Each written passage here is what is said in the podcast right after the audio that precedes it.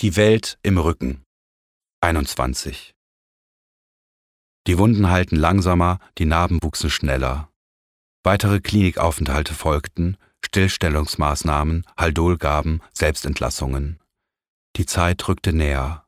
Nur welche? Ich wusste nicht, dass ich krank war, verfeinerte ironischerweise manchen Text über die 1999er Krankheit für den Debütband Raumforderung weiter, nur hier und da ein Wort, begeistert von der Genauigkeit, die möglich war. Dazu trashte ich noch ein, zwei, drei Stories raus, die an vielen Stellen keinen Sinn mehr ergaben, die nur noch das Krasseste durchbuchstabierten, etwa das Kippy Game 2. Genau, von Martin Kippenberger war ich damals nämlich auch besessen, ebenfalls ein Untoter, den ich in der Morena Bar identifiziert zu haben meinte. Ich kaufte mir ein Bildband, einen Ausstellungskatalog, zwei wissenschaftliche Arbeiten über ihn, las gedankenflüchtig herum, schrieb und kritzelte hinein, lachte mich krank, sah in seinem Treiben und Wirken meine hysterisch-alkoholische Existenz genauestens vorweggenommen. Wo war er denn jetzt? Da, da war er, schon wieder weg. Ach, sie kamen mir alle zu Hilfe, sie waren doch da, die guten, untoten Geister. Auch begann ich wieder zu malen, aber wie entbrannt.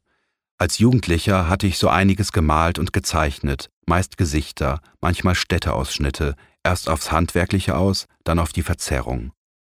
Jetzt wollte ich verschwenderisch meine Gabe als Gesamtkünstler ausleben, malte, wo ich konnte, komponierte dazu auf einer herumliegenden Taz einen Remix von Kate Bushs neuem Album Ariel.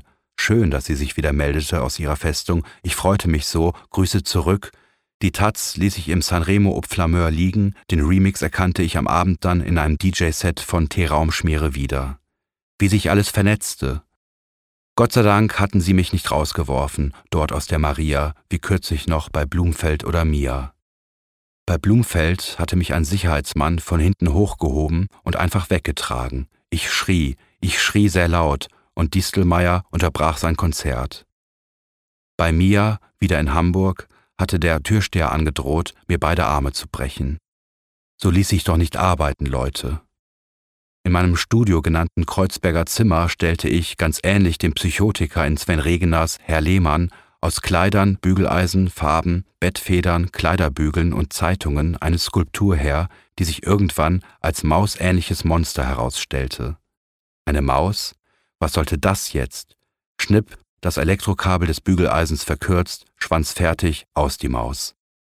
Gegenüber blickte eine türkische Nachbarin skeptisch herunter und schloss dann das mit Alufolie zugeklebte Fenster, wie mir schien, für immer.